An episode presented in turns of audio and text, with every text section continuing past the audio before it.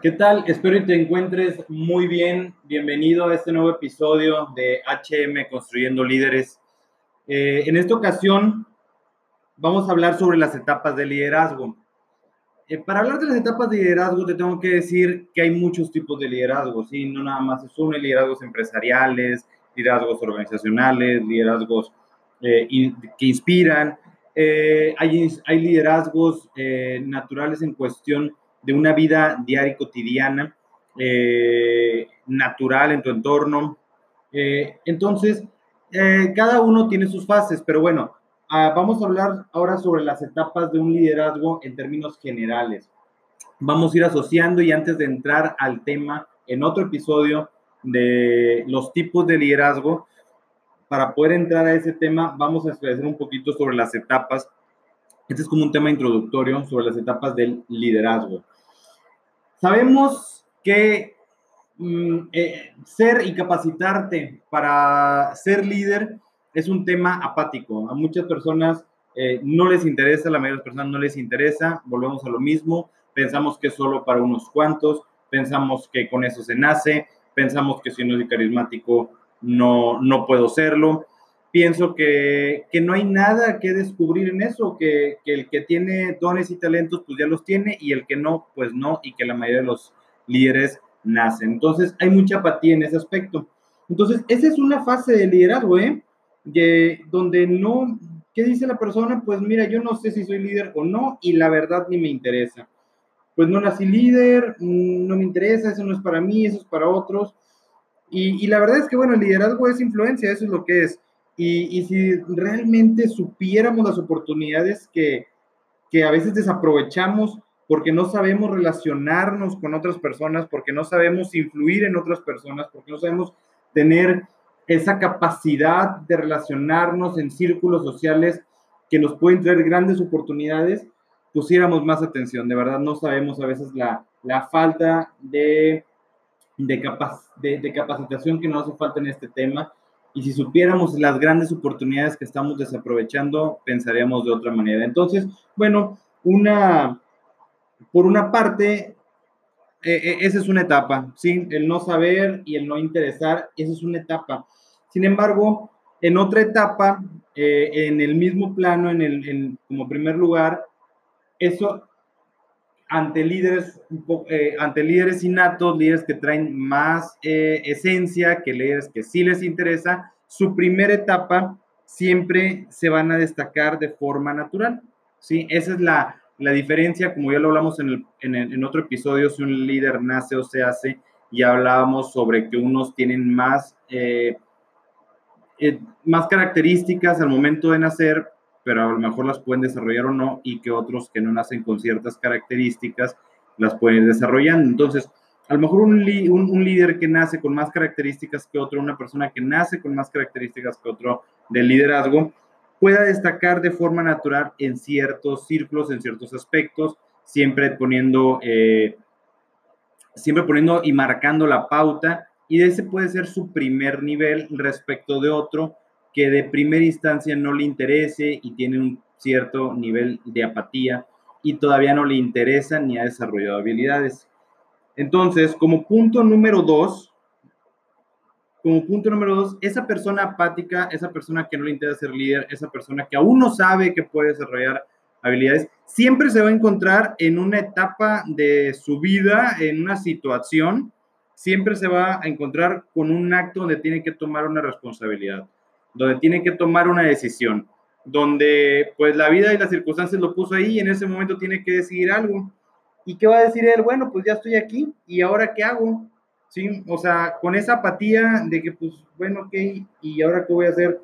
Alguna vez tendremos que estar en esa posición.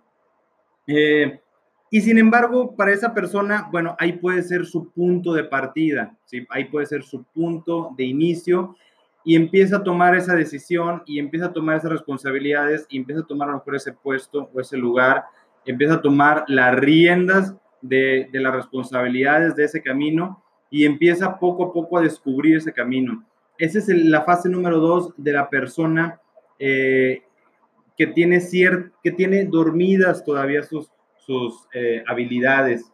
que no nació con grandes habilidades. Sin embargo, la fase 2, para una persona que nació con un poco más de habilidades, esta persona ya, en el punto número uno había destacado de forma natural respecto de los demás en su círculo.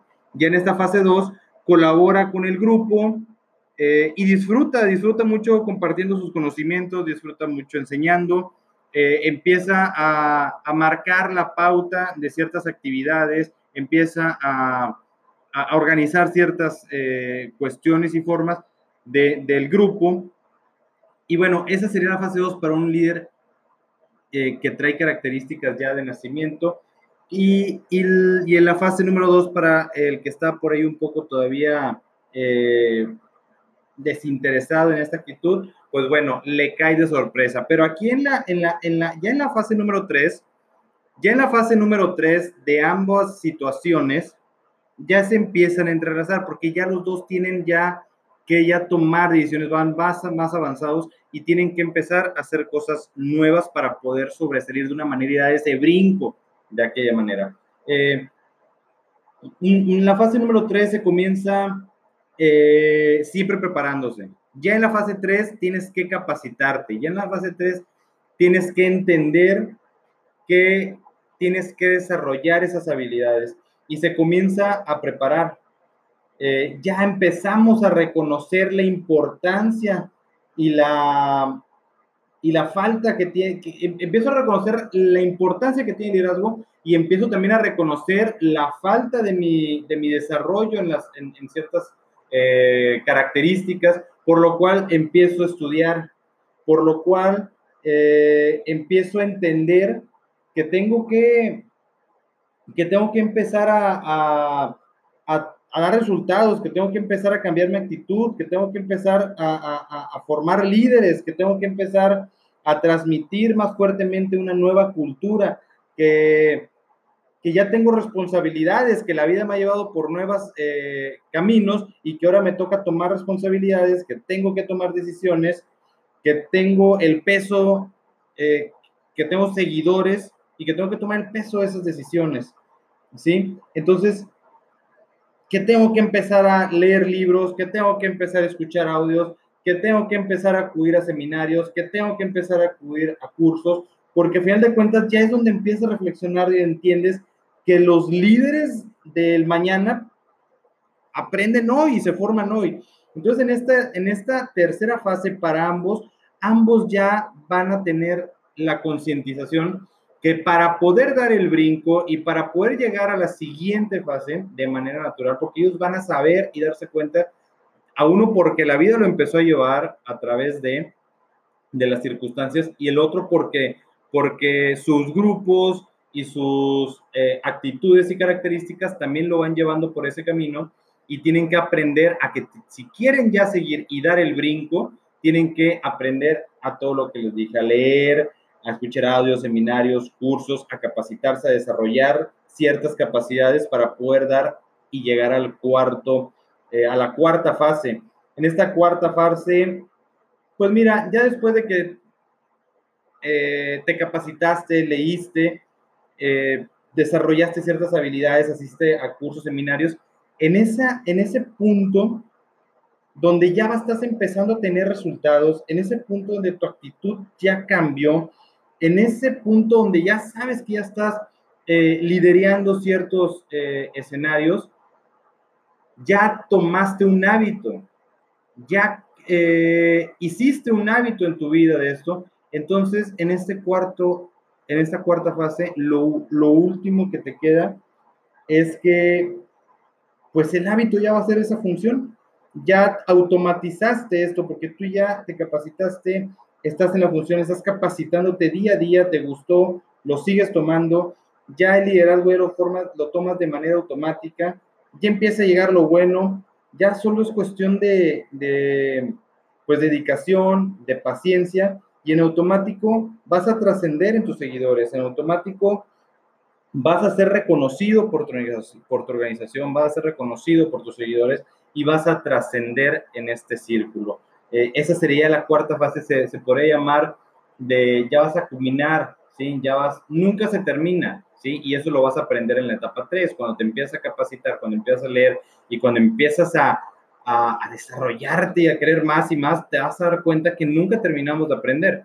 Entonces, no te, no, no te consolidas, pero eh, te puedes consolidar en la organización, te puedes consolidar con tus seguidores. Sin embargo, tú siempre vas a estar deseoso de saber más, de querer más, de aprender más y, vas, a, vas a poder, eh, pues ahora sí que hacer cada día mejor, simplemente que en esta cuarta fase ya vas a estar consolidado y reconocido por tus seguidores o por la organización. Entonces, a final de cuentas, recapitulando, en la fase número 3, tanto las personas que nacieron con ciertas capacidades y ciertas cualidades directivas, como las personas que nacieron un poco más apáticas y que la vida los ha llevado eh, de repente por ciertos caminos donde tengas que entrar al toro por los cuernos, en esa fase 3 es donde termina reconociendo la importancia que guarda el, desarrollarte como líder, el tomar decisiones, el tomar iniciativas, el leer, el escuchar a Dios, y entonces vas a tener que dar el brinco para poder dirigir una organización, dirigir a ciertos seguidores, porque la vida te llevó por ahí. Entonces, o, tú, tú, originaste que la vida te llevara por ahí, o la vida te llevó por ahí. El chiste es que en, en la etapa número 3 es donde ya empiezas a dar el brinco y donde te dedicas a esto para en la fase número 4 eh, estés ya consolidado y acreditado dentro de nosotros como un líder. Eso, eso, esas etapas de liderazgo son las de manera natural, ¿sí? las que te van dando a través de la, de la vida. Eh, en, hay, hay, otras fases de, de, liderazgo, pero son otros tipos de liderazgo. Por ejemplo, de manera rápida les cuento, hay unos liderazgos que inspiran, ¿sí? Eh, esos liderazgos que inspiran también se forman de manera natural a lo largo de su vida, no se capacitan, no, no, no llevan una capacitación constante de la, como la que hablamos en el otro ejemplo. Eh, su, su grado de liderazgo lideran porque influyen en los demás, pero influyen de manera indirecta, influyen a través de una inspiración. Es como, como terminan influyendo. Eh, ¿A qué me refiero? a que estas personas, eh, y muchos en algún, todos en algún momento, el 95% de las personas, en algún momento, en, a lo mejor me quedo muy corto, el 95% de las personas, en algún momento de nuestras vidas, tenemos un sentimiento de cambiar algo. Algo no nos gusta en nuestra vida y tenemos el sentimiento de que hemos de cambiarlo. Mm, puede ser un deseo, un simple deseo, deseo hacer esto en mi vida por por, por simple deseo o por otra razón que puede ser un descontento.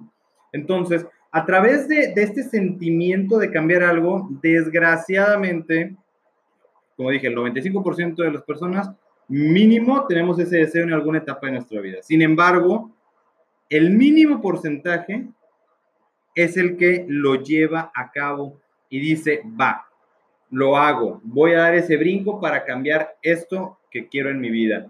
Porque la mayoría de las personas dicen, no, pues es muy difícil, es imposible y sobre todo es que eso es incierto.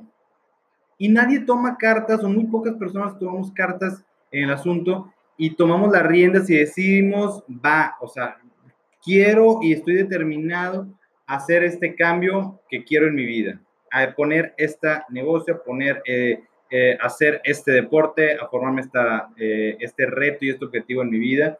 Entonces, al momento en que esas personas que, que aún no saben que van a liderar y que no va a ser fuente de inspiración para otros, lo toman de manera natural, dicen, va, me arriesgo y, y, y, lo hago, sí, asumo este reto, este objetivo y lo tomo y lo hago. ¿Qué pasa? Eh, ya, ya decidieron algo, pero no saben por dónde empezar, o no sabemos muchas veces por dónde empezar. Esa sería la fase 2, ¿sí? En la fase 1 de, de los líderes inspiracionales, en la fase 1 es que tenemos un sentimiento de cambio. Sin embargo, en la fase 2 es que ya decidimos a dar el brinco, ya decidimos hacer un cambio, pero la verdad es que no sabemos por dónde empezar. Y la mayoría de los que empezamos seguramente fracasamos. Pues es normal, por inexperiencia, eh, por, pues, por falta de, de, conocimiento, de estrategia. Y, y saben que ahí muchos se regresan a la fase 1. Sí, lo sabía, es difícil, es imposible, esto no es para mí, y se regresan a la fase 1, ya no avanzan a la siguiente fase. Sin embargo, el canijo que, que, llega y que lo reintenta una vez o que lo reintenta dos veces o tres o cuatro o cinco, no sé cuántas veces, y que a final de cuentas llega a, a, a su meta, que a final de cuentas llega a su logro, ¿qué pasó?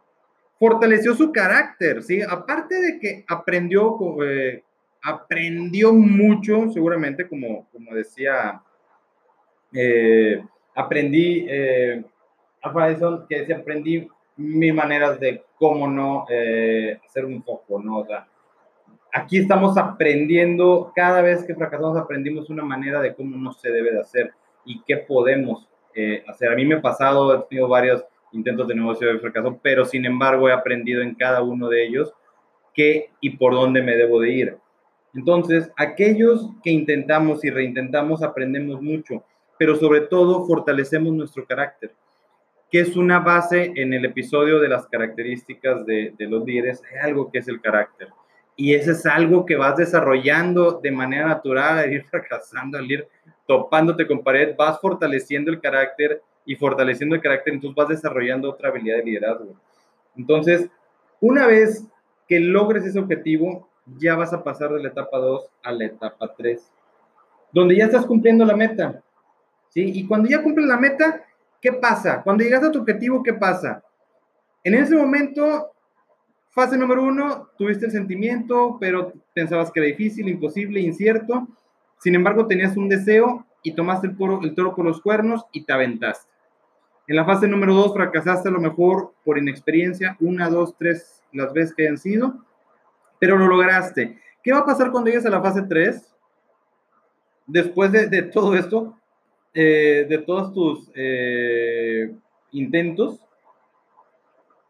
pues obvio vas a, llegar lleno de confianza, vas a llegar lleno de seguridad, vas a llegar lleno de experiencia sobre todo, y, y, todo esto es lo que va a fortalecer el liderazgo, ¿sí? ¿Por qué? Porque ya cumpliste la meta y desarrollaste otras características del líder, como la confianza, como la seguridad, como la experiencia, el conocimiento, el carácter, entonces, una vez fortalecido esto, ya vas a adquirir. ¿Y qué va a pasar? Tú lo vas a notar y si estás en esta etapa, lo estás viviendo, cuando mucha gente se te acerca, mucha gente que están en la etapa número uno o en la dos, y se te van a acercar para decirte, oye, ¿cómo lo hiciste? Oye, eh, como hay muchas personas que se me han acercado y han dicho, oye, fíjate que tengo un negocio, no, no tengo un negocio, perdón, tengo un dinero y lo quiero invertir, pero pero quiero que sea un negocio seguro. Entonces, pues, me oye, pero ¿cómo que un negocio seguro? no existe un negocio seguro. No, pero es que yo no quiero perderlo. Pues yo tampoco he querido perder. A nadie quiere perder un dinero. Y todos queremos un negocio que sea, que sea seguro y que no perdamos. Pero pues así es esto, ¿no? O sea, imagínate si existiera el negocio seguro, pues todos nos iríamos ahí. Entonces ya no sería seguro, ¿no? Entonces, este, no, no entiendo. Eh, entonces todos te van a empezar a buscar para que platiques tu experiencia, para que platiques y asesores en base a, cómo lo has logrado. Y de esta manera te vas convirtiendo en un líder que inspiras, ¿sí? Pero ahí solamente vamos en la etapa 3. Ya en la, cuarta etapa, los líderes experimentados ya toman proyectos, ya toman decisiones con mayor facilidad, a pesar de que pueden ser, eh, digo, el hecho de tomarlas con facilidad no significa que sean decisiones de menos responsabilidad. Simplemente que a pesar de que tengan mucha responsabilidad y mucha carga de responsabilidad, las decisiones las vas tomando de manera más fácil porque ya tienes más confianza en ti, porque tus experiencias ya te lo han mostrado y sobre todo porque tu confianza te lo permite y sabes que si no estás tomando la decisión adecuada, pues no pasa nada, es una decisión que, pero que la tienes que tomar. Entonces, en la cuarta etapa ya estás experimentado, ya tomas proyectos o te llegan proyectos de tu vida mucho más fuertes, eh, mucho más grandes, tomas decisiones mm, más, más, eh, con más peso, pero al mismo tiempo las tomas de manera más ligera. Eh, ya sabes que ya todo es aprendizaje y todo esto sirve de ejemplo para otros y de sirve, y al ser ejemplo para otros, en ese momento los otros toman tu ejemplo lo llevan a cabo en sus determinados proyectos en su vida y en este punto ya estás trascendiendo. Entonces, cuando trasciendes, pues en ese momento ya te vuelves un líder que ya estás trascendiendo, ¿no? Un líder consolidado porque ya tienes a, tus seguidores que ya eh, estás trascendiendo a través de ellos tus experiencias, tus consejos, tu vida. Entonces te vuelves en un líder inspiracional. No buscas un, no es un liderazgo más que nada de, como lo hablamos en otro, que de manera natural fueron siguiéndote porque tú buscabas influir en ellos. Aquí se da de una manera de, inspiración y que los demás se buscan de manera natural. Así que, pues son fases de, de son estos dos ejemplos de, de, liderazgo, cada uno con sus ciertas fases. Y espero y haya sido claro el entendimiento. Y pues nos vemos en el siguiente episodio. Muchas gracias.